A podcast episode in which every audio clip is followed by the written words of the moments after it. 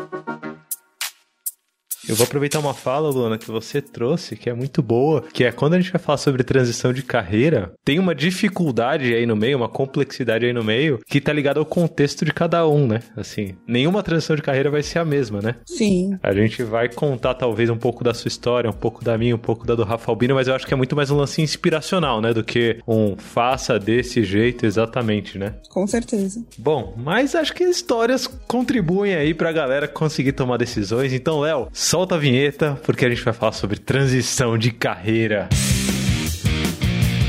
Olá, seja bem-vindo ao Love the Problem, o podcast oficial da Knowledge 21, ou K21 para você que já é da família. Essa é uma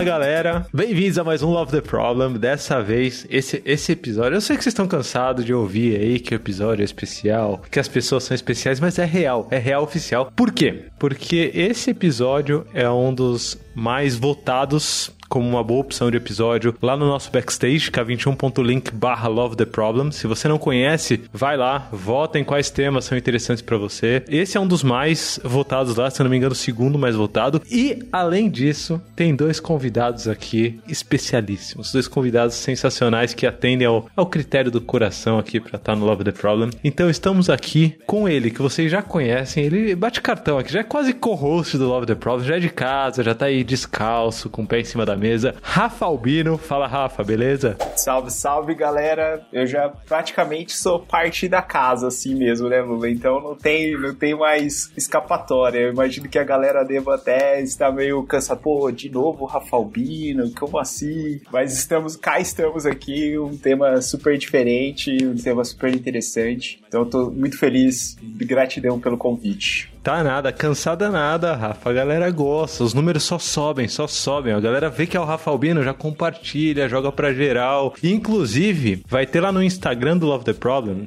Pra quem ainda não segue, arroba Love the Problem lá no Instagram, vai ter o episódio lá com a foto do Rafa Albino e o número de curtidas, você vai ver, ó, vai lá nas estrelas. Você vai ver, é, é automático. Ainda mais porque temos aqui também, junto com o Rafa Albino dessa vez, alguém muito, muito, muito especial. Tô muito feliz de estar tá aqui com ela. Temos aqui Luana Teófilo. Oi, Luana, tudo bom? Oi, Lu, tudo bom? Oi, Rafa. Oi, galera aí do Love the Problem. Obrigada pelo convite. Tô muito feliz. Eu quero número subindo mesmo. É pra isso que eu.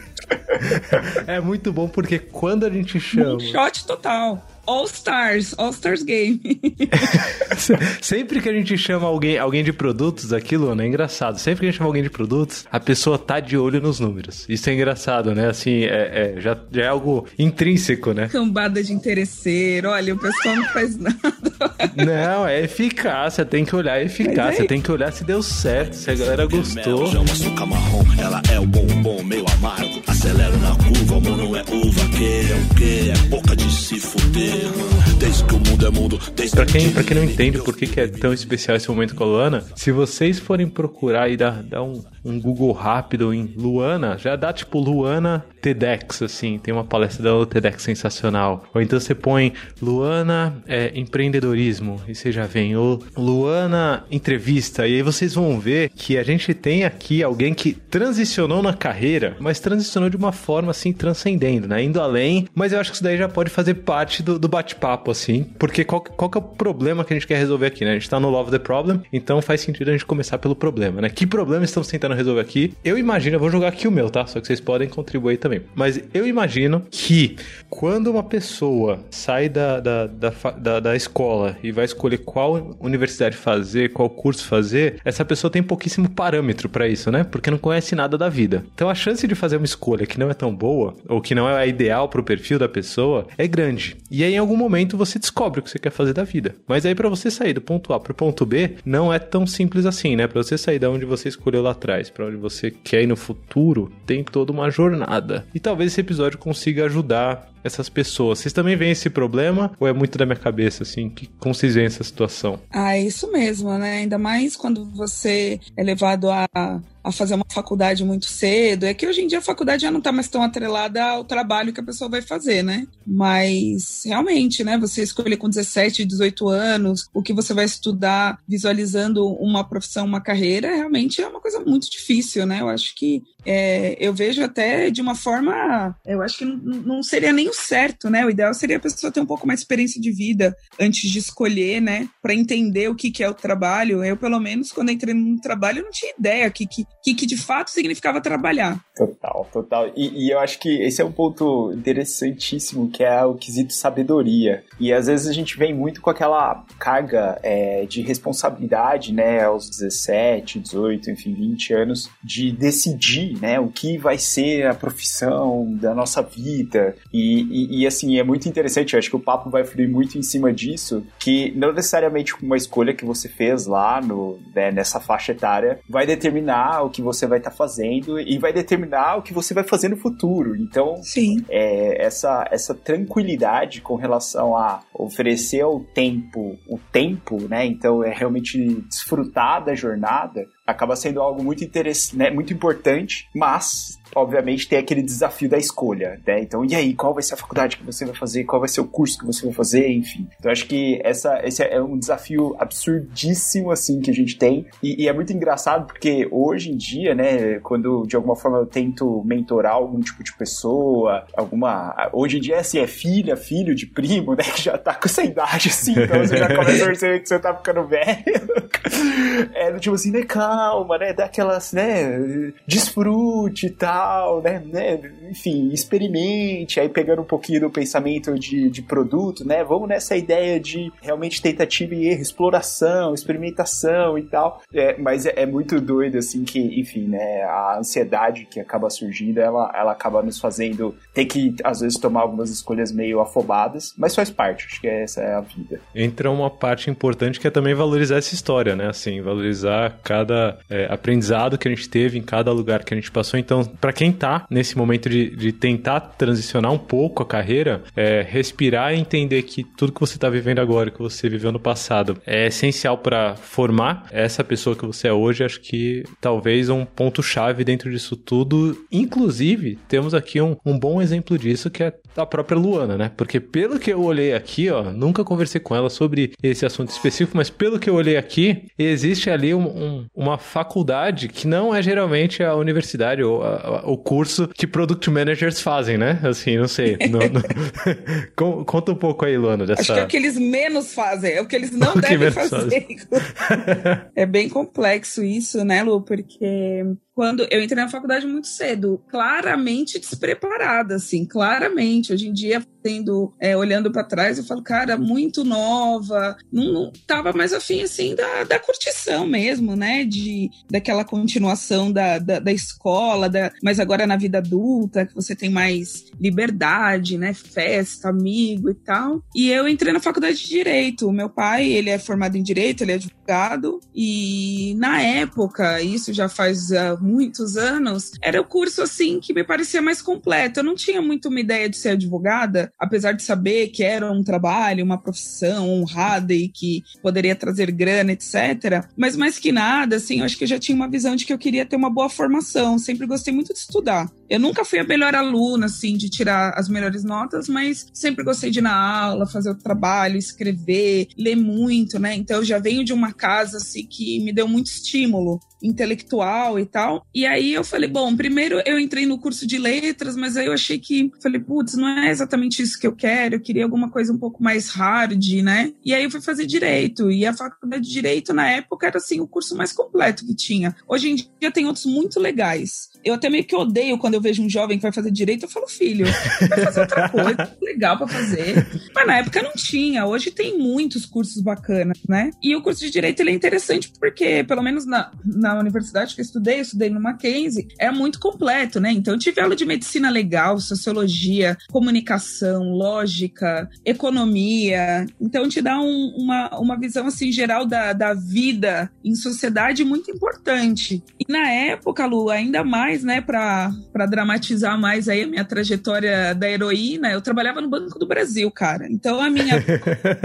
ela começa comigo com 18 anos, passando num concurso e ganhando um emprego. Parabéns, você tem um emprego para sempre. Só que eu nunca refleti muito sobre isso, sabe?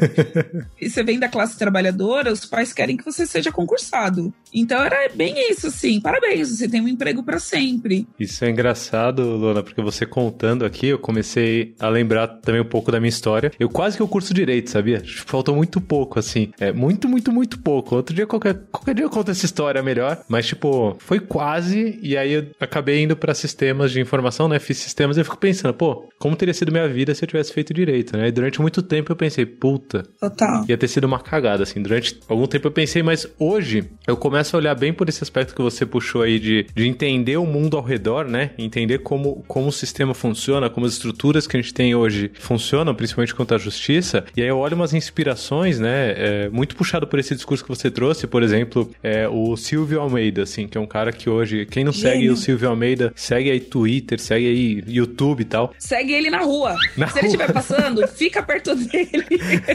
Mas é, é, é o professor universitário, né? Advogado, professor universitário, que eu acho que ele explica muito sobre a vida também, assim, né? E, e eu acho que talvez para transição de carreira, é, um insight que eu tive já, é, e aí vamos listando os insights aqui, né? Mas acho que o primeiro insight que eu já tive com essa sua primeira fala é que as coisas não são desconectadas, né? Transição de carreira não é você abandonar A para correr atrás de B. Transição de carreira é você aproveitar toda a sua história, aproveitar toda a bagagem que você teve para transcender, é, para ir a, a, um estágio além e incluir toda a sua história dentro desse processo de, de, de além, né? De avançar. Eu acho que você ainda carrega muito de toda essa sua história hoje no dia a dia, né? Assim como Product Manager, né? Total. Você carrega isso, querendo ou não, né? Em vários aspectos, assim. Então tem tanto um aspecto assim, na faculdade de Direito, você tem uma coisa, tem um, uma fase. A primeira fase chama propedêutica, que é a introdução ao direito. Quando você tem aula de filosofia, economia, medicina, sociologia, etc. E aquilo te prepara para ser um intelectual, alguém que é capaz de ler livros, escrever, tirar conclusões, é, começar um, uma ideia através de uma parte teórica. E outro ponto que é muito importante, né, que as pessoas falam, nossa, mas você estudou direito e trabalha na tecnologia, mas o direito também é um sistema. É igual também é um sistema, é uma linguagem, só que é linguagem jurídica, mas é totalmente igual. E, e na faculdade de Direito eu me especializei em lógica jurídica. Você fala, nossa, mas que nerd e tal, mas é, é, é, a mesma coisa do sistema, ou seja, você entender o, como um sistema ele tem que ter uma coerência entre si, ele tem os passos que tem que ser chegados até você, tem que ser caminhados até você chegar no objetivo. Então é muito parecido, não é, não, não é tão diferente do você é, desenhar um software, você desenhar um sistema é a mesma lógica, né? E na época, quando eu me formei, eu fui a única aluna do direito da, que se formou naquela época, que fez um trabalho que não era de direito material. Então, quando você faz a monografia, a maioria vai falar de direito do trabalho, direito civil, direito processual, né? Ainda mais o Mackenzie, que é uma escola assim muito de processo, né? Muito algorítmica, né? Muito de sistema. E eu falei de filosofia do direito, lógica jurídica. E naquela época já eu já estava falando de linguística computacional. O meu trabalho foi sobre é, a lógica do razoável. Eu não lembro o título. É, a lógica do razoável e as decisões judiciais. Então a ideia, e isso assim, gente, não tem internet ainda, tá? É na pré-história, não é tipo pra caramba. Não, existe a internet, mas não é uma coisa popular como é hoje em dia. Mas ali na época, eu já percebia que a tendência dos juízes a serem mecanicistas e formais nas decisões poderiam levar no futuro a você criar softwares para decidir. É muito fácil você criar um software que faz o trabalho de um juiz se o juiz não for razoável. Isso é puramente lógico, né? A humanidade por trás daquelas pessoas e por trás do que aconteceu. Se for só para aplicar leis, você faz um software que ele vai ser muito mais efetivo. Então, ali, lá na, na faculdade de Direito, eu já trouxe no meu trabalho essa imagem, mas não sabia que existia tratamento de linguagem humana, não existia nada disso, mas eu já saquei que quanto mais formal fosse o juiz, mais substituível ele seria por um software. Você sabe que tem dois pontos que você trouxe aí que, que me chamaram a atenção. O primeiro é que é, você está trazendo isso muito bem para direito, né? Assim, como você conecta tudo isso que, que, que faz parte da sua trajetória com o que você faz hoje como Product Manager. E isso me despertou um papo que eu tô tendo com um grande amigo, o, o Bruno, inclusive, abraço Brunão. Mas o Bruno hoje, ele não tá trabalhando com tecnologia e nem na área de agilidade, assim, né? Ele não tá trabalhando com, com todo esse movimento que a gente traz bastante no Love the Problem, com o trabalho do conhecimento em si. Mas dentro do dia a dia dele, a gente já tá junto nas nossas conversas, exercitando exatamente essas conexões que você tá fazendo, Luana. Você tá fazendo com direito, né? E o que você faz hoje como Product Manager, mas com o Bruno a gente já tá exercitando também o que ele faz hoje com é, o que ele quer vir a fazer é, enquanto pessoa que trabalha com produtos e por aí vai, e, e transformando essa experiência prévia, já que ele tá dentro de um serviço hoje, né? Já que cada pessoa que ouve o Love the Problem provavelmente trabalha dentro de um serviço, e aí eu gosto muito de definir serviço, né? Serviço é a necessidade de um consumidor, é um trabalho sendo feito e essa necessidade sendo atendida. Então, qualquer pessoa que, que hoje faça qualquer coisa é provavelmente em prol de um serviço, né, profissionalmente. Você trouxe aí, por exemplo, a, lógica de decisão de um juiz é, ou um software que faça isso, no final é, é, tudo serviço. E dentro de um serviço a gente consegue aplicar é, gestão e essa gestão muito provavelmente se faz parte dessa cultura do século XXI vai ser baseada em agilidade em algum ponto. Se quiser prosperar, provavelmente vai ser baseada em agilidade. Então essas conexões são fantásticas, assim. Você começa a falar, minha cabeça vai além. E os papos que eu tenho com o Bruno também são muito nessa linha, sensacionais. É, mas você citou aí a parte intelectual da coisa, né? Você falou, pô, é, na faculdade de Direito a gente aprende muito sobre é, a parte intelectual é, e além, né, ir mais profundo nos assuntos. E felizmente temos aqui o, o meu intelectual favorito, que é Rafa Albino. Alguém que é aí é, doutorando, né? E, e vou aproveitar esse gancho para puxar um pouco dessa trajetória também, Rafa, porque você é alguém que está hoje dentro da academia e dentro da indústria, certo? Você convive com os dois mundos e acho que a sua trajetória tem tem um tanto a ver com isso, né? Você chegou a, a, a um cargo, por exemplo, de diretor, diretor da plataforma Tech, inclusive abraço para todos os Petechers do mundo aí, é uma empresa muito, muito, muito maneira, vai vai estar tá para sempre no coração, né? Mas você que chegou a diretor da Petech, quando você fez faculdade, é, você não imaginava que você, você não fez faculdade para ser diretor da Petech, né? Ou você não fez faculdade para ser doutorando, assim. Quando você faz faculdade, você não tem muita ideia disso. Como que foi essa essa passagem, Rafa, de, do que você decidiu lá atrás para o que você é hoje ou para que você vai ser no futuro, sei lá, como que essas coisas se conectam, assim como tudo que a, Luana trouxe acaba se conectando, né? Assim, como que é na sua vida isso? Eu acho que é interessante, uma coisa que eu sempre gosto de citar é um pouco da base, né, de onde eu acabei, de onde eu vim, né, de onde eu fui concebido, assim. Então, eu tenho uma mãe que é professora de ensino médio, professora de química, e trabalhou durante alguns anos ali, principalmente do início da, da juventude dela até o começo da fase dela adulta como secretária dentro de um colégio, e aí teve a oportunidade de fazer graduação durante esse período, e aí se tornar professora e ela se aposentou como professora de química. Meu pai também, um professor, só que aí meu pai ele, ele, ele teve essa oportunidade, fez tecnologia, então é uma pessoa onde eu sempre digo que é, computador, internet, essas coisas assim, elas sempre fizeram muito parte do, do, do, meu dia a dia desde cedo, assim. Tem uma foto muito engraçada minha sentado, sei lá, com uns dois anos de idade em frente a um PC, sei lá, isso no começo dos anos 90, assim, e, e isso era inimaginável quando a gente olha para a realidade da sociedade. Então, eu sempre tive muito contato com o computador desde muito cedo, né? Então, isso muito por conta do meu pai, que foi professor universitário, também é professor aposentado. Então, é, eu brinco que eu nasci dentro de um berço onde esse lado da educação sempre teve muito essa perspectiva de é, você é o que você sabe, né? Então, essa foi uma, uma crença desenvolvida dentro da, do ambiente onde eu vivi e nasci, assim, muito forte. E aí eu acho que isso me leva um pouquinho à decisão lá da graduação. Eu também fiz sistema de informação na Unesp, lá de Bauru, com meio com aquela ideia assim, eu tinha feito colégio técnico, né? Tava ali, né, começando a programar e entendendo o que, que eu queria fazer da vida. É, gostava muito de história e gosto, continuo gostando de história, mas gostava na época muito de história, que falei, eu vou ser professor de história. Aí fazendo curso técnico e, e pensando em história, eu falei assim, não, eu acho que eu vou fazer sistema de informação mesmo, né? Meu pai, meu pai é professor disso, tal, eu acho que pode ser um, um bom caminho, assim. E aí, dentro da graduação, acho que uma coisa muito interessante que sempre perdurou durante os anos da, da do, do, estudo foi eu trabalhava durante o dia e estudava à noite. O curso que eu fiz ele era noturno. Então isso já foi meio que trazendo um pouco dessa cultura da prática e da teoria, assim. Então eu brincava que as, as os encontros dentro da faculdade, né, da universidade, eram para me ajudar no dia seguinte a resolver os problemas de código que eu ia ter que, sabe, lidar. Então essa, essa troca, ela foi uma troca muito saudável. Foram quatro anos, assim, convivendo com pessoas que são minhas amigas e amigos até hoje, é, e conseguindo meio que ter essa simbiose entre, meu, é,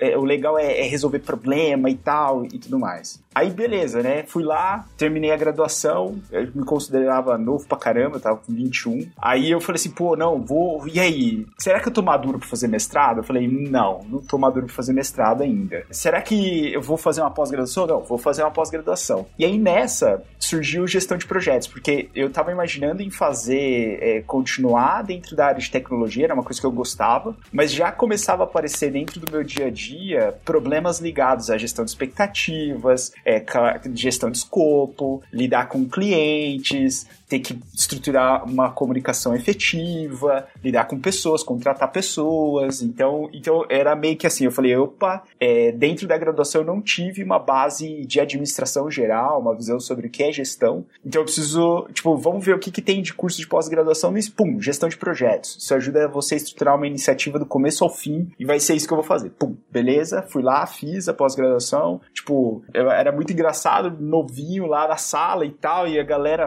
tipo, às vezes com 10, 15 anos mais velhas do que eu, assim, e falando das coisas, e eu, tipo, beleza, mas eu acho que foi um, um ambiente muito frutífero, porque foi a primeira vez que eu estudava tendo, assim, aquele gosto, aquele prazer por falar, meu, eu não conheço nada disso aqui e, e, eu tô aprendendo demais. Qualquer coisa, eu era uma esponja. Absorve, absorve, absorve, absorve experiência, absorve é, problemas, absorve conhecimento das pessoas e tal. Aí, pô, beleza, tal, terminei aí, aí foi o mês, cheguei uma idade e falei assim, acho que agora, né, quase seis anos depois de formado, talvez valha a pena pensar no mestrado. Aí eu falei assim, pô, por que, que eu quero fazer mestrado? E acho que para mim foi um movimento aí contando um pouquinho dessa questão de transição de carreira. Até então eu morava em Bauru, né? Nasci, criado, né? Tendo a vida ali em Bauru. E aí eu falei assim, acho que tá na hora de mudar de cidade. E aí foi nessa um pouco que, opa, São Paulo já era uma cidade que eu curtia bastante, já tinha uma interação por conta da empresa que eu trabalhava em Bauru, que tinha um escritório aqui. E eu falei assim, acho que agora é hora. E aí foi meio que aquela transição é, do tipo assim, vou fazer mestrado, quero fazer na USP, tinha muito isso na minha cabeça, assim. E foi um momento que eu falei assim, ó, toda essa carreira que eu construí sendo gestor de projetos, é, lidando com softwares de automação, produtos digitais e tal, eu vou deixar ela, eu dou, vou dar uma uma congelada nela e agora eu vou migrar para uma cidade que eu não conheço, sem emprego. E aí eu chego em São Paulo sem emprego. E aí é meio que assim, eu tinha uma grana guardada, falando, pô, beleza, acho que, né, vai ser o suficiente aí para conseguir sobreviver os seis primeiros meses, não tinha bolsa no, no, mestrado e nada. Mas aí, né, acho que essas coisas, assim, a gente tava até falando um pouquinho disso antes aqui no, no backstage. É,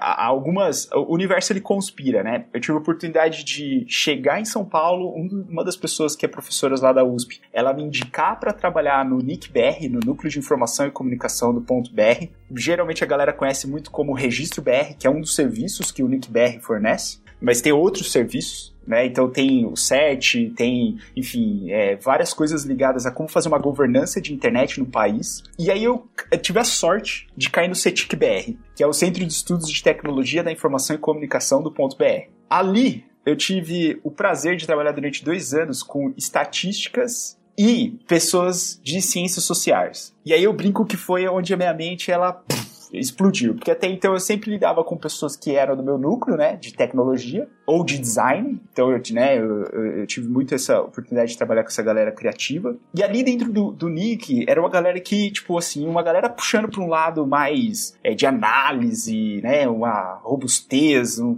os diálogos com, com, com filósofas, antropólogas, enfim, pessoas que, tipo, eu nunca tinha lido na vida. E o outro lado, uma galera extremamente técnica de análise. Uma galera que sabia fazer desenhos de amostra, que sabia dizer o porquê que aquele número ele poderia representar o Brasil, ou por que não representar o Brasil. É, e como, né, é, os cuidados necessários para você criar indicadores quando você está falando numa perspectiva de estatística é, de qualidade. E eu falei, caramba, né, e eu tô aqui, só que a galera não manjava de tecnologia. Então, era meio que assim, era produção de, de relatórios e pesquisas em tecnologia, mas a galera, tipo assim, um, um lado era muito técnico, o outro lado era muito viajado. E aí eu tava ali meio que pra, pô, galera, então beleza, como que a gente consegue aplicar isso aqui? Como... Enfim, então foi muito legal, porque foram dois anos é, tendo, aumentando também esse repertório em cima dessa capacidade analítica, mas também em cima de uma capacidade de você conseguir dialogar com a realidade para poder fazer com que aquele dado ele né, de alguma forma representasse aquela realidade né? E é, acho que é isso que as pessoas sociólogas assim agradeço demais por ter tido essa, esse prazer de trabalhar com elas. E aí isso junta com o quê? Porque para mim o mestrado ele foi o momento onde eu consegui minimamente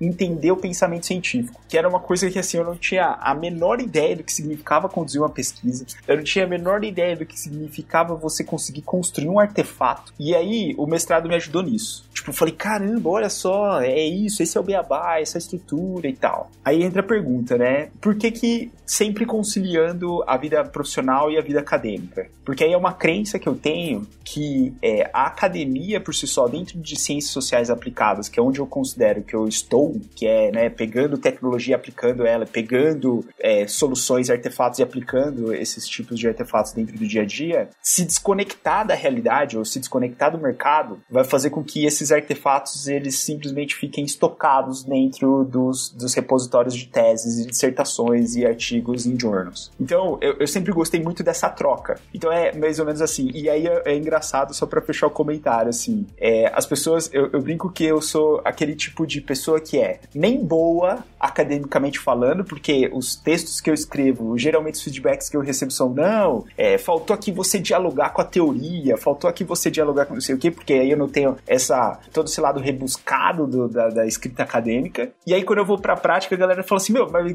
por que, que você tá trazendo esses conceitos aqui, tentando conectar essas coisas assim, né? Porque, né, tenta, tenta dar uma simplificada, assim, entre aspas, né, no, no, no que você tá propondo. Mas eu acho que entra um ponto interessante, que é, quando a gente está dentro da academia, a gente aprende a ler e a gente aprende a criar opiniões sobre determinados assuntos. E eu acho que isso, quando a gente olha para o mercado, às vezes a gente fica muito nessa cultura do compartilhamento sem filtro, na baixa capacidade de fazer essas críticas sobre o que a gente está gerando de conteúdo, que o olhar da academia ele, ele, ele nos deixa um pouco mais, né, com um repertório um pouco melhor. Então eu acho que eu sempre brinco que todo mundo, na meu ponto de vista, deveria ter essa, essa, essa pelo menos essa experiência de estar um pouco dentro da academia, porque eu acho que ela, ela enriquece. Mas hoje eu já quebrei uma crença que é não é na, só na academia que nós produzimos conhecimento. Então acho que essa, essa é uma coisa que eu, pelo menos quando eu comecei, tinha muito, não, é ali, pô, ali eu vou estar conectado com as mentes brilhantes e tal. E assim, o, a vida ela vai ensinando que a sabedoria, o conhecimento, ele é criado aqui, assim, nas relações, nas histórias, na, né, na vivência. Então acho que, mas, mas enfim, mas foi um caminho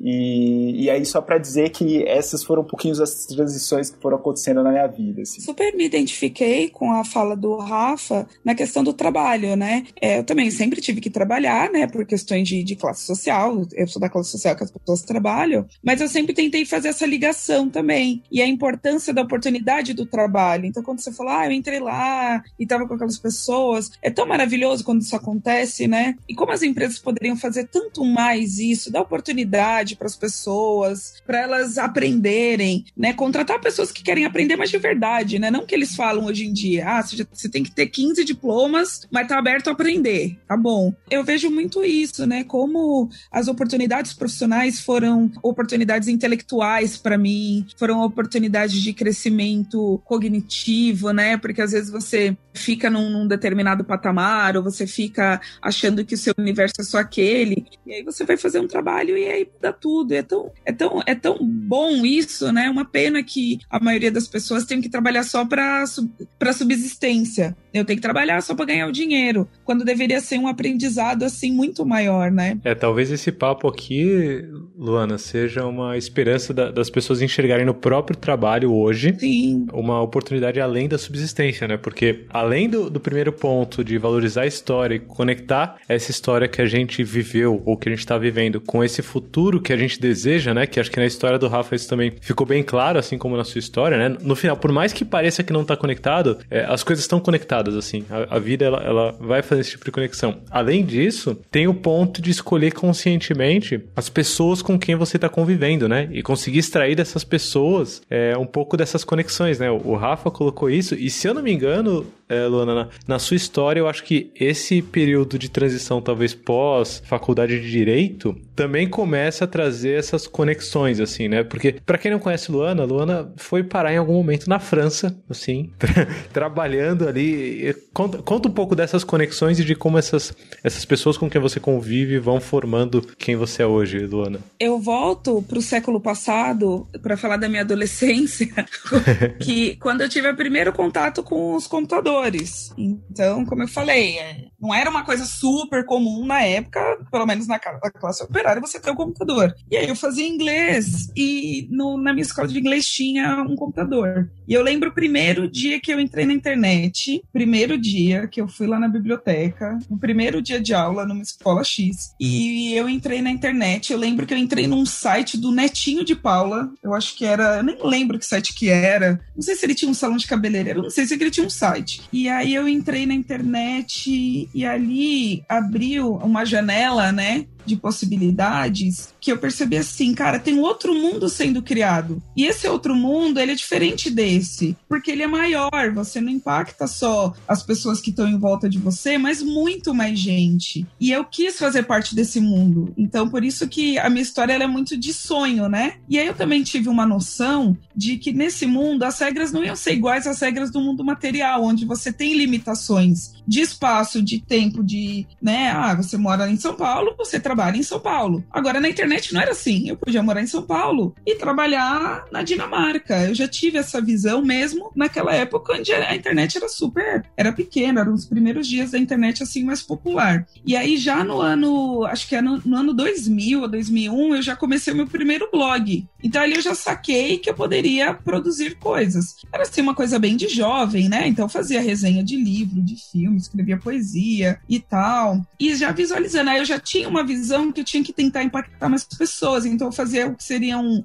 um próprio marketing. Pegava os e-mails que eu tinha das 35 pessoas que eu sabia que tinham um e-mail e já mandava, né? Olha, vem ler meu blog e tal. E aí foi indo. E durante todo o meu tempo da faculdade e do trabalho, inclusive uma das coisas que me fazia odiar trabalhar no Banco do Brasil, apesar de ter me dado uma boa condição de vida, mas era engraçado, né? Porque os meus amigos, eles estudavam comunicação, teatro, dança, eram super descolados. E eu fazia a faculdade de direito e trabalhava no banco, cara. Então, tipo, eu tinha vergonha. Eu morria de vergonha. Só que hoje em dia eu falo, cara, mas eu era a única que tinha dinheiro, vocês eram duros, eu tinha dinheiro. É isso, é isso. Valoriza, né? Valoriza a sua história. É, não, hoje em dia eu tenho toda uma outra perspectiva sobre isso, mas eu lembro que eu ficava meio, meio assim, constrangida, né? Porque a sua amiga fazia é, é, artes do corpo na PUC, sabe? Umas coisas assim.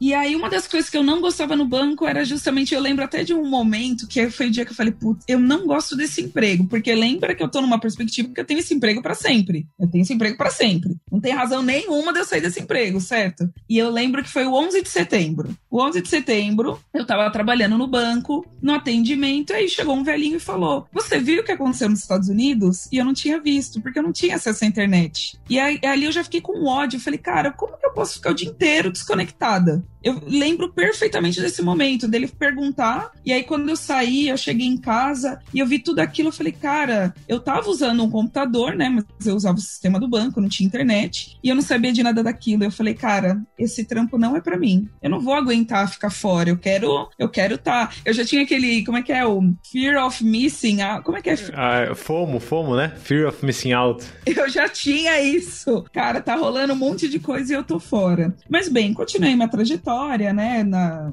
fiz a faculdade, tive, como eu falei, né? Por ser concursada, por estudar lá, pude estudar idiomas, então eu aproveitei muito isso, né? Eu saquei que tinha uma pegada é, financeira importante que eu tinha que aproveitar. Então eu estudei espanhol, estudei francês, terminei curso de inglês, fiz a faculdade e tal. E aí chegou o último ano, o ano da monografia. E aí, é, um pouco que nem o Rafa tá falando, né, antes de começar a gravação, de você ter, querer ter tempo de escrever, né? Você tem que ter até o tempo de não escrever. Você tem que ter o tempo de ficar parado não escrevendo. E aí, quando chegou na reta final, eu pedi demissão do Banco do Brasil. E foi um drama social.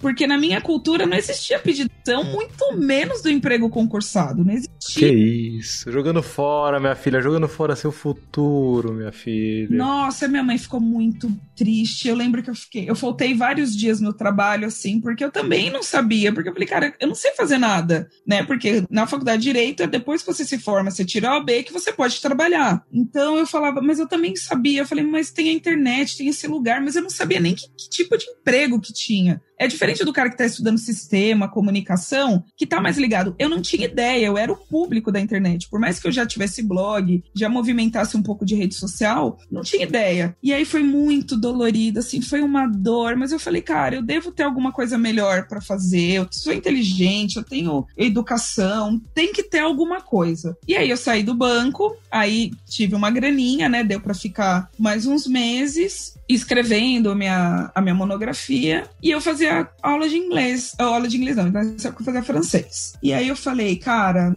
eu vou ter que fugir dos meus pais, porque eu tinha que fazer um, um esquema que fosse assim, fugir dos pais, que eles estavam me oprimindo. Não, eles pararam de falar comigo. Nossa não falavam tal. E eu também não tinha nem cara de olhar para eles. Como é que eu ia explicar que eu, que eu saí do emprego? E eu fazia francês e tal. E eu, eu, falei assim: bom, eu preciso de um jeito que eu fuja daqui e, e eu tenha alguma coisa para eles falarem. Porque os pais, eles têm muita questão assim: o que, que ele vai falar pro amigo que o filho faz?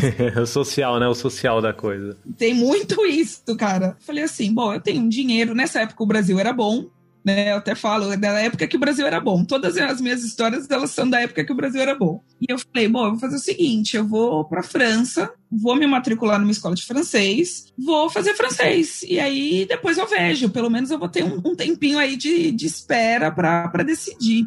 E aí peguei, terminei a faculdade e fui para França. Eu nem colei grau na época, nem colei grau. Terminei a última prova, bum, fui para França. E a ideia era fazer um curso, era um intensivo de duas semanas na Aliança Francesa em Paris. Então eu tinha uma grana, né, que era o suficiente, né, porque você tem que provar que você tem uma grana para ir, um visto de turista, né, não era um visto de estudante porque o curso era curto e fui para Paris pela primeira vez, nunca tinha ido, peguei minha mala e fui. E aí eu me encontrei, né, porque aí você chega na civilização. Porque note, eu ainda sou jovem, eu ainda não tenho tanta consciência social. Hoje eu já viria de outra forma. Mas aí você chega na civilização, né? Você chega lá no lugar, você anda na rua com seu computador na mão, ninguém te rouba. Você vai pra faculdade a pé, tudo barato. Nossa, o supermercado é barato, custo de vida e tal. Custo de vida é muito barato. Nessa época o euro era dois. Os bons tempos. Era 1,20, o euro dois. E aí eu percebi uma coisa em mim que eu não tinha. Primeiro, porque eu tava em outro lugar, né? Eu tava em outro país, ninguém me conhecia, então eu não tava presa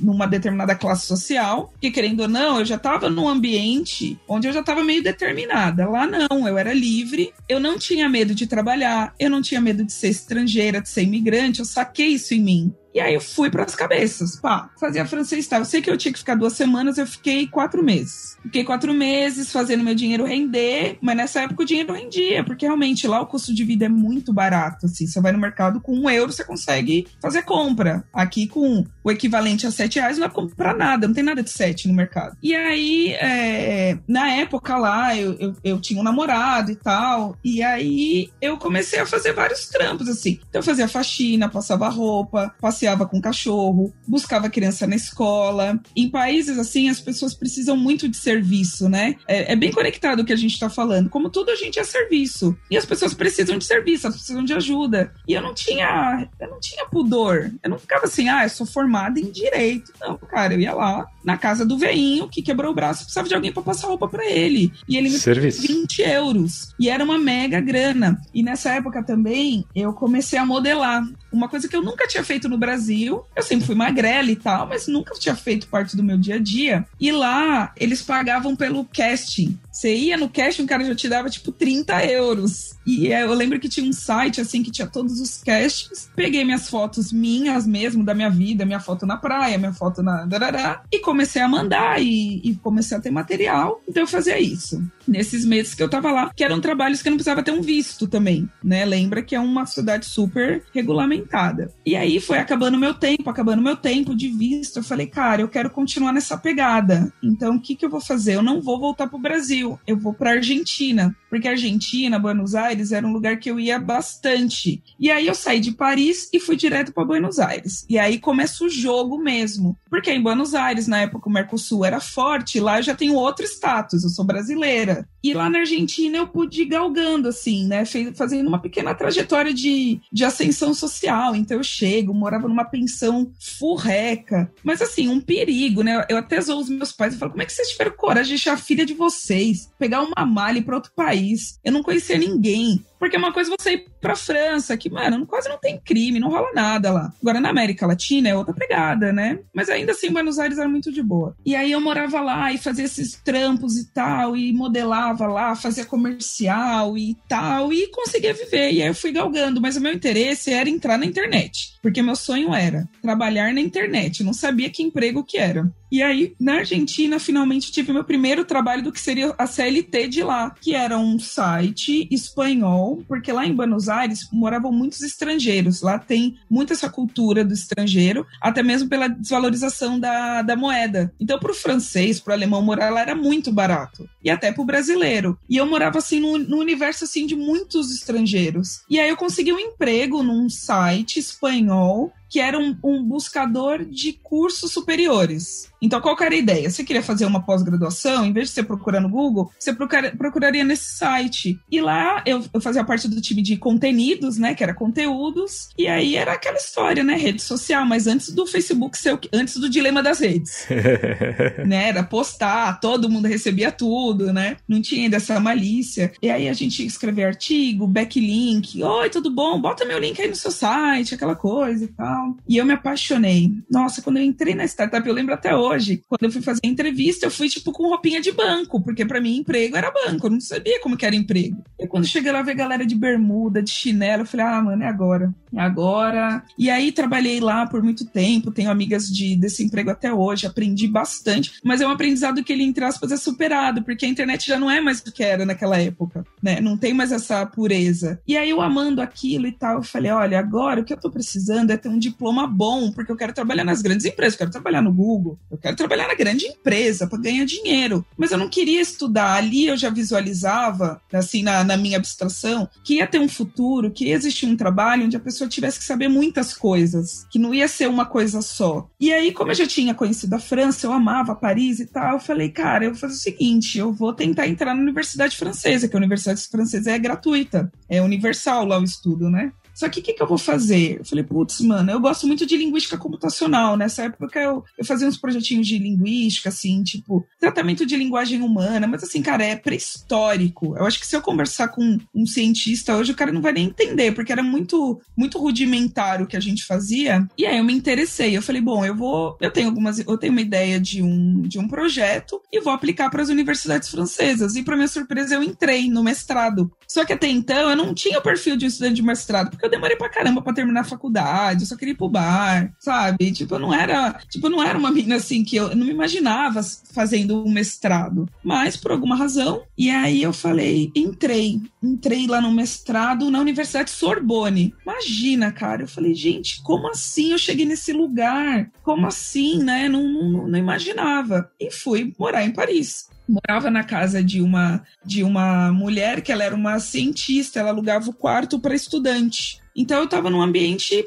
perfeito, maravilhoso, né? Onde a educação, o conhecimento era muito importante. Na França, o, o ser estudante é o seu emprego, é outra pegada. É outra pegada, assim, lá o estudante. Tanto que, como estudante do sistema de ensino francês, você tem os mesmos direitos sociais do que qualquer francês Como trabalhador, não. Se, eu, se uma empresa mandar eu trabalhar lá na França, eu não tenho todos os direitos, mas como estudante, sim. Então, eu fui morar nesse lugar, né, na, entre aspas, civilização, onde estudar era muito importante, era muito valorizado. E eu me dediquei ao máximo, né? Até eu tenho vontade de. Eu vou fazer um post sobre isso esses dias, porque meu francês era meio tosco, né? É meio não, era bem tosco. Porque é só quando você vai pra pista que você vê que você não sabe falar direito, né? Ainda mais escrever, ir pra escola. Eu lembro até hoje, né? Cara, cheguei na faculdade, assim, mas era meio que um sonho para mim, era uma coisa assim meio nebulosa, eu não, não entendia nada daquilo. E aí eu lembro assim, a primeira prova que eu fiz, eu tenho até hoje, eu vou procurar os meus papéis porque eu acho que eu vou até enquadrar. Cara, eu tirei acho que sim, 0,2 na prova.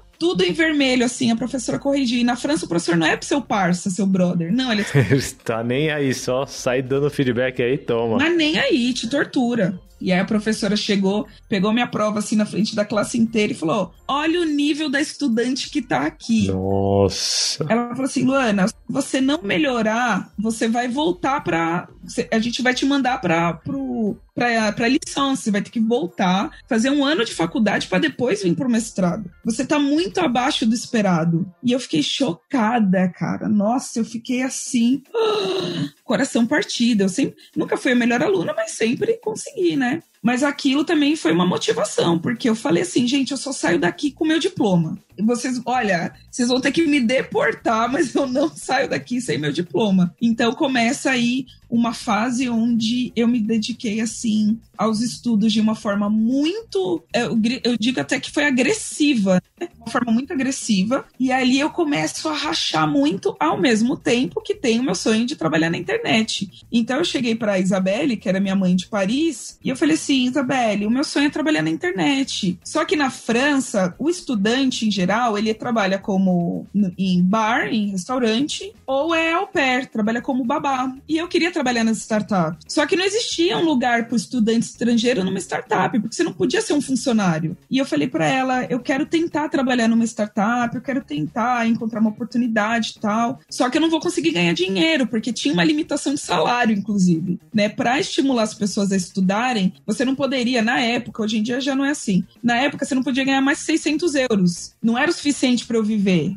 Então eu falei para ela, eu quero agarrar esse sonho. Ela falou: "Não, beleza, eu te apoio. Você tem uma família aqui, vai atrás do seu sonho". Então era estudar e trampar o dia inteiro assim. Não digo que eu não me diverti, eu saí, viajei muito e tal, mas o meu foco era minha carreira, assim. É muito muito forte, né? Mesmo na, na universidade, eu percebi que eu não ia ser a melhor aluna, eu não ia tirar 10. Lá não é 10, é 20. Eu não ia tirar 20 tudo, mas porque eu tava me preparando para minha vida profissional, né? Então eu me identifiquei muito com a fala do Rafa. Eu queria ter o diploma, eu queria ser uma acadêmica da Sorbonne, eu entendi o valor daquilo, mas eu também sabia que eu tinha que sair de lá profissionalizadaça para ter o emprego, para ter a minha carreira. E aí começa a, a história da minha vida profissional. Ela é preta na colora no cabelo, ela é uma hora e meia em frente ao espelho, ela é ela é Naomi, ela é Clara, é Nunes, é Dana Summer. Rosa é Sônia, ela é Tereza, ela é Ana, ela é Glória, ela é bem Brasil. Linda Sensacional. é, toda essa trajetória, Luana, ela é, acho que, inicialmente inspiradora, né? Assim, muito, muito, muito inspiradora ouvir isso, porque talvez quem esteja pensando em transicionar a carreira esteja desenhando um futuro já pronto, né? E, e nada disso é, você conseguiria prever, né? Hoje dá pra gente fazer algum tipo de previsibilidade retroativa, né? Olhar para trás e falar, não, não, tem essa conexão com isso, com isso, com isso. É. Mas se você for parar hoje, olhar para o futuro, não tem. E aí eu, eu extraí aqui, enquanto você e o Rafa contavam essas histórias, eu comecei a estrear alguns padrões aqui, com dicas práticas para quem tá transicionando carreira com base no que Luana e, e que Rafa contaram aqui. 10 dicas para transicionar carreira, tipo bus. Ó, deixa eu ver, eu coloquei seis, seis. vamos, vamos diminuir, eu coloquei seis, seis dicas seis. então. Preparados aqui, então, seis dicas baseadas em história da Luana e do Rafa. Para quem não, não conhece o fim dessa história da Luana, procura Luana Teófilo, sério, ouve as entrevistas dela, ouve as palestras, dá uma olhada pelo menos no LinkedIn na trajetória, porque é tudo tudo isso que ela foi construindo culminou hoje é, em ela ser Product Manager e CEO da Painel BAP, que é um, um, um negócio sensacional. Você dá pra fazer um episódio inteiro do Love the Problem sobre Painel BAP, Luana. Vou botar aqui no backlog, inclusive, que é painel de consumidores, né? Tem muito a ver com, com produtos, que é conhecer o perfil do, do seu consumidor, você entender é, o nicho que você atende, quais são as preferências, quais são. É, bom, vai ficar para outro episódio, painel BAP inteiro, mas procurem aí sobre painel BAP e sobre esse futuro da história da Luana. Mas eu queria validar com vocês aqui essas dicas. Então, preparados aqui, dicas, seis dicas para quem tá transicionando carreira, baseado nas histórias de Luana, Rafa Albino. E eu vou trazer um pouco da minha história aqui porque eu usei ela como parâmetro também para extrair, né? Três amostragens são interessantes para ter padrão. Então, primeiro, primeiro item aqui da nossa lista. Primeiro item: valorize a sua história certo? Então, valoriza tudo que você já fez no passado e tudo que você faz hoje, porque no final, o futuro que você está construindo é basicamente uma conexão desse seu passado com esse seu presente, com o que vai vir por aí, certo? Luana deu um exemplo disso, Rafa deu um exemplo disso, e conectando um pouco com a minha história, tava até comentando com o Rafa hoje mais cedo, que eu dei uma palestra sobre dica para quem desenvolve software, né? Para quem hoje está ativamente desenvolvendo software, programando. Isso tem muito a ver com a valorização da minha história, inclusive das cagadas da minha história história, né? Das, da, dos perrengues que Opa. eu já passei, dos, da, das merdas que eu já fiz aí pela vida. É fazendo merda que você aduba a vida, né? Então, valorize a sua história, mesmo as coisas que não deram tão certo. Valoriza isso porque é só uma conexão. Segundo ponto, já em falando sobre conexão, conecte-se escolhendo ativamente com quem você vai conviver. É, não, não deixa a vida te empurrar, né? Quando a gente é criança, a gente tem amizade com quem tá na escola com a gente. Quando a gente é adulto, a gente pode escolher isso ativamente. Então a Luana trouxe aí muito bem é, as conexões que ela gerou, por exemplo, quando ela foi para França, quando ela viajou para outro país, é, e como isso puxou ela de volta, né? E como isso é, é, é, trouxe todo esse, esse convívio com um, um pessoal que leva ela para cima. O Rafa trouxe o exemplo aí da época que ele estava convivendo com pessoas de outras áreas, né? Sociólogos, antropólogos e, e pessoas que estavam ali. Então, escolha ativamente com quem você vai conviver. Hoje eu escolho ativamente com quem eu vou conviver. Se eu tô aqui hoje com o Rafa Albino, com o Lana Teófilo, se eu tô com cada convidado do Love the Problem, é porque eu tô fazendo essas escolhas ativamente, porque essas pessoas vão me levar para cima, né? Essas pessoas vão me ajudar a transicionar pro lugar que eu quero estar, tá, certo? No futuro. Terceira dica que eu anotei aqui, ó, tudo com base no que vocês contaram, hein? A terceira dica é decida eu tomei uma decisão em algum momento da minha vida. Eu lembro 2012, 13, sei lá, eu falei, ó, não sei o que eu vou fazer no futuro, mas eu quero trabalhar com agilidade, assim. Isso é o que é o que vai fazer diferença na minha vida, é o que vai impactar o mundo. O Rafa teve um momento em que ele tomou a decisão de que, ó, eu, eu quero entender mais sobre gestão, eu quero trabalhar com gestão, eu quero impactar o mundo é, dessa maneira, conectando coisas que estão hoje desconectadas no trabalho do conhecimento. É, Luana tomou essa decisão quando decidiu trabalhar com linguística, quando decidiu entrar no mestrado. Então, decide. Inércia é interessante, mas a inércia sozinha ela não vai resolver, certo? A sua decisão ativa do que você quer para o futuro é, é importantíssima nesse processo. Quarta dica: sai da caverna.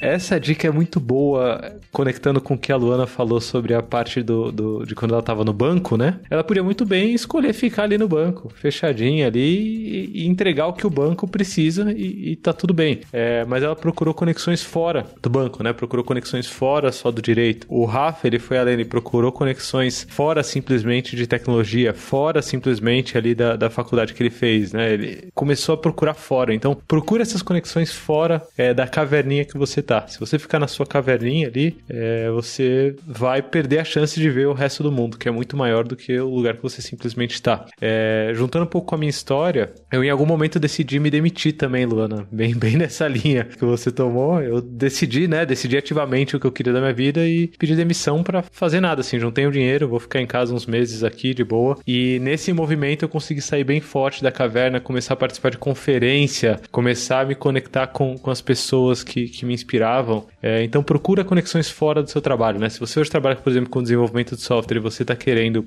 é, ir além e, e, trabalhar em outras áreas da agilidade, por exemplo, procura conexões fora disso, né? Dá uma olhada, por exemplo, no, no Instagram do Love the Problem. Eu compartilhei esses dias alguma coisa do Product Summit. É um evento muito bom que você consegue pelo menos sair da caverninha ali do seu dia a dia e ir além, né? Se você desenvolve software, tenta procurar coisas fora do desenvolvimento. Por exemplo, se você trabalha com RH e quer transicionar para outra coisa, procura fora da sua caverninha, né? A chave vai estar fora da sua caverna. Quinta dica: não se prenda a práticas. A gente não tá falando sobre prática. Transicionar carreira não é simplesmente você começar a praticar alguma outra coisa. Transicionar tá muito mais ligado à essência do que você tá vivendo, do que você tá fazendo, do que necessariamente a prática, porque não dá para você prever o futuro para saber qual prática vai ser útil. Então eu podia muito bem aqui falar de ah, quando eu decidi que eu ia mudar é, a minha carreira é, de X para Y, eu comecei a praticar tal coisa. Mas eu nem lembro muito bem disso. O que eu, o que eu lembro era do entorno, era das conexões que estavam em volta disso, né? Então, é, a Luana não, não citou aqui necessariamente quais eram as práticas que ela tinha no mestrado, ou o Rafa não citou aqui quais eram as práticas acadêmicas que ele usou. É, as práticas eram, são quase irrelevantes olhando para essa história em que a essência e o meio em que eles estão convivendo, as conexões desse meio são muito mais importantes. E a sexta dica, é, tem um momento Jequiti aqui, inclusive, na sexta dica, porque a sexta dica tem muito a ver com o que a Luana falou sobre estudo, sobre estudar, né? Esse feedback da professora mais duro aí na universidade. Você falou que você começou a estudar e hoje você não estudaria nem é, tão efusivamente quanto naquela época, porque naquela época você estava vivendo um momento de pressão, né? É, mas ainda assim, estudar é importante pelo que você trouxe aqui, é isso que te trouxe o, o próximo passo de conseguir conectar com o resto. Então, a última dica é procure boas referências de estudo.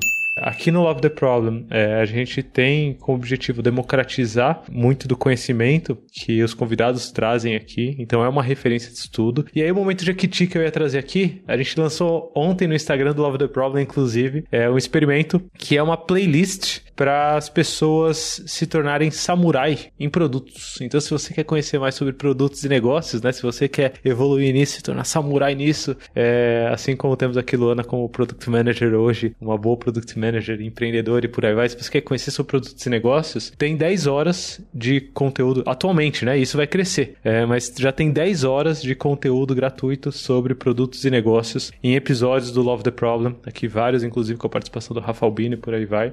É, mas procura essas boas referências, né? E, e conecta isso com, com, as outras dicas. Essa é a sexta dica. Faz sentido, Rafa, Luana? Boas dicas? Com certeza. E olha, sem querer puxar o saco do programa, mas quando se fala de agilidade, quando eu comecei a trabalhar em startup, não existia ainda a cultura. Hoje em dia é comum, você falar do Scrum, tem o PM, tem já faz parte do universo. Na época não tinha. Mas assim, já era o começo, né? Uns 10 anos, já era o começo de tudo e tal. E aí eu digo que depois que eu aprendi sobre agilidade, Scrum, Kanban, todas essas metodologias, mudou a minha vida. Eu nunca mais deixei de realizar nada na minha vida. Meu backlog tá aí para mostrar.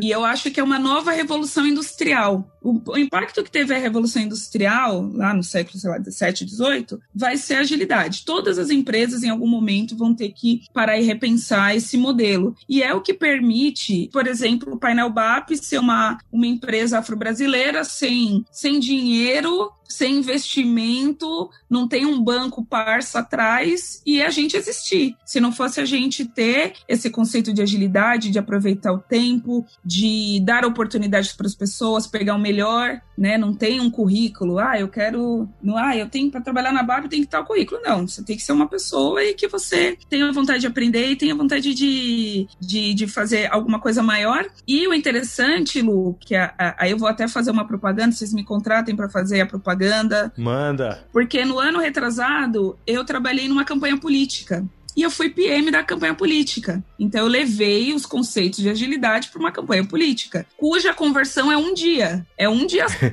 30 mil pessoas. E a minha candidata era a Erika Malunguinho, que foi eleita. Então eu acho que é um dos pontos altos da minha carreira, quando eu consegui. Eficácia aí. A ideia do produto para a campanha política. E esse ano eu dei várias consultorias sobre isso. Como levar a mentalidade de produto para uma campanha política. Então eu tenho aí três campanhas que estão trabalhando dessa forma. É, vamos ver, né, no famoso dia da conversão, né, se, se vai rolar ou não, mas o importante é introduzir essas pessoas nessa cultura, nessa mentalidade de realização, de prestação de serviço, de produto. Falei essa semana também para professores da do ensino público municipal, falando sobre isso, né? Como a gente tem uma outra perspectiva de realizar as coisas. E como essa perspectiva ela é mais democrática, ela é, ela, ela é mais ágil, né, nela mesma, e como é possível, tanto para qualquer pro, projeto, desde a festa junina, o meu exemplo lá para os professores, eu não sabia nada de escola, faz mil anos que eu saí da escola, então hoje dei o, o exemplo da festa junina, como que você podia montar um kanban da hora, né, para realizar a festa junina, até para nossa vida privada. Então, quando eu dou meu, minhas consultorias, assim, eu não sou mestre, inclusive quero fazer um curso na K21, com certeza, para eu ter um, um diploma da hora, para ser respeitada aí, mas normalmente quando eu faço consultoria, eu mostro o meu Kanban pessoal, da minha vida, e como super funciona. Então, achei importante trazer esse ponto também, que foi, foi uma, uma mudança muito grande e que está tornando possível realizar cada vez mais meus sonhos, meus projetos, mesmo lá na minha empresa, eu trabalho na Bionexo. Tudo isso está muito ligado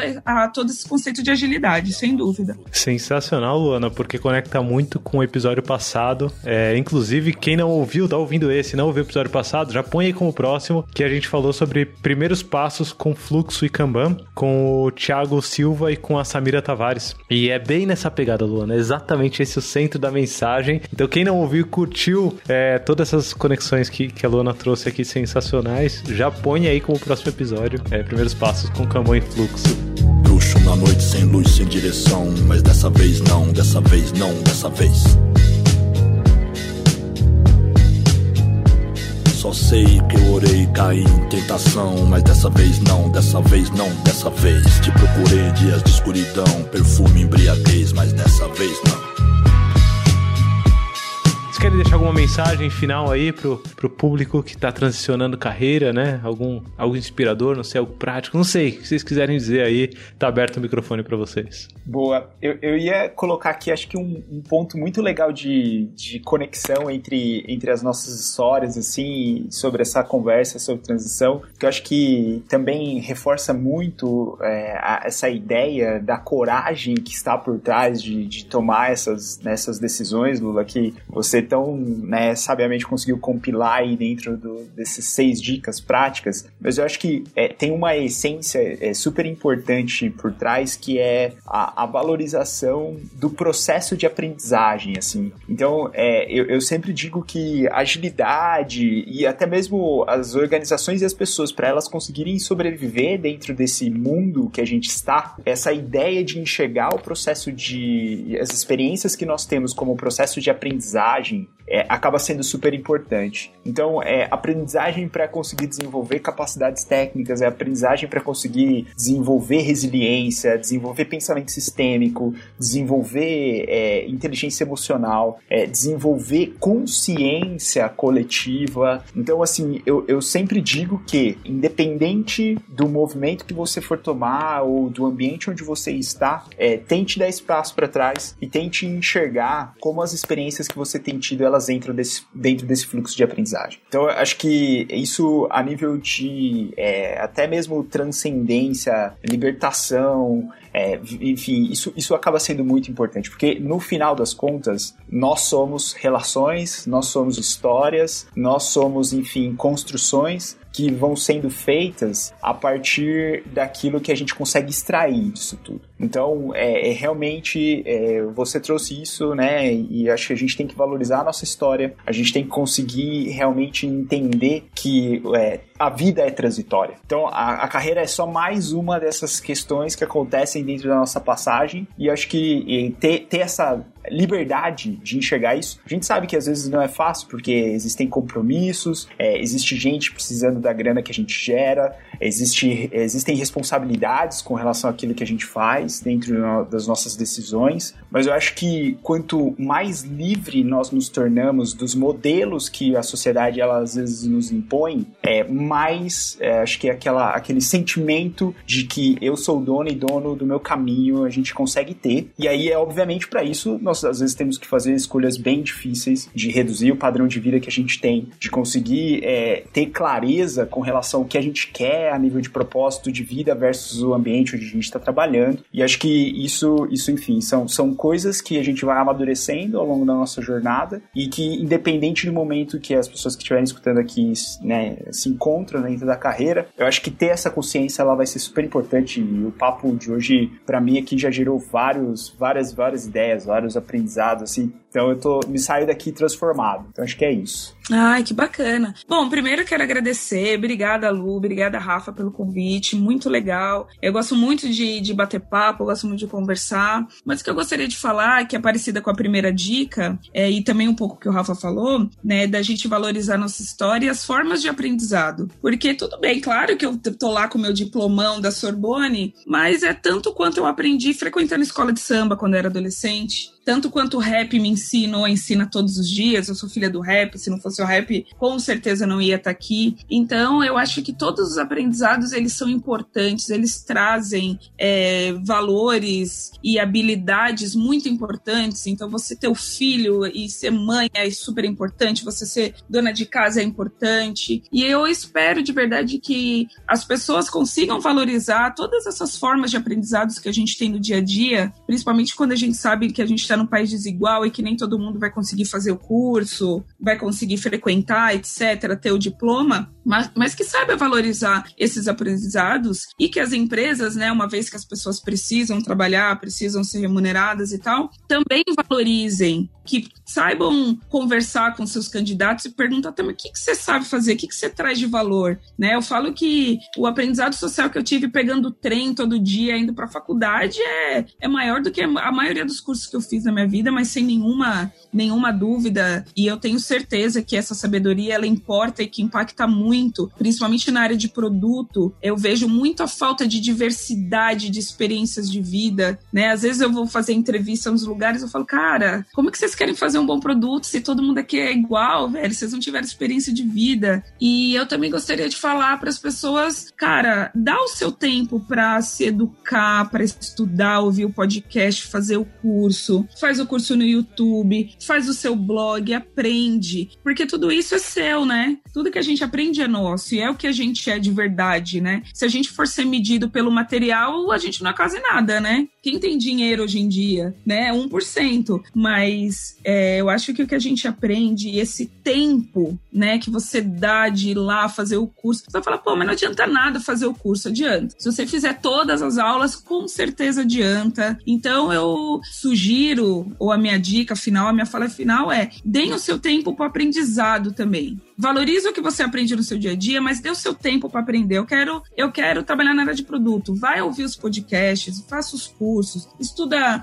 o Scrum, estuda agilidade, tenta se munir o máximo possível de conteúdo que com certeza vai fazer diferença. E a internet ela dá essa oportunidade pra gente. Às vezes eu fico triste quando a pessoa chega para mim e fala assim, as professoras, né? Ai, Luana, me indica um livro. Eu falo, amor, você vai esperar você ter 50 reais e lá na Livraria Cultura comprar? Faz o curso que tá no YouTube primeiro, filha. Faz o curso do YouTube, escuta aquele podcast que eu te falei, sabe? Não, não, não fica preso nesse modelo formal. Eu acho que uma das grandes características do, do bom profissional, do, do futuro, ela, é essa capacidade de aprendizado. Você conseguir sentar e aprender. Você não ter que depender de ter a grana. O Lu começou falando, né, que tem as pessoas que vão lá no evento, que não, de repente não tem a grana para entrar, mas ficam no corredor. Pô, é genial isso. É, é uma humildade, né? Você falar, pô, eu vou ficar do lado de fora mas é genial também, porque é ali na conversa que vão rolar as coisas. Então, dê o seu tempo, se dedica, se dedica à sua carreira, se dedica ao seu sonho. É isso, e obrigada. Sensacional, obrigado vocês por estarem aqui. Explodiu minha cabeça também é, esse papo. É, acho que é um, um, episódio que eu vou ver e rever e indicar para todo mundo. Eu acho que é um, um, serviço que a gente presta aqui pro mundo dentro do Love the Problem. Tô, tô bem emocionado com tudo isso. É, se eu pudesse,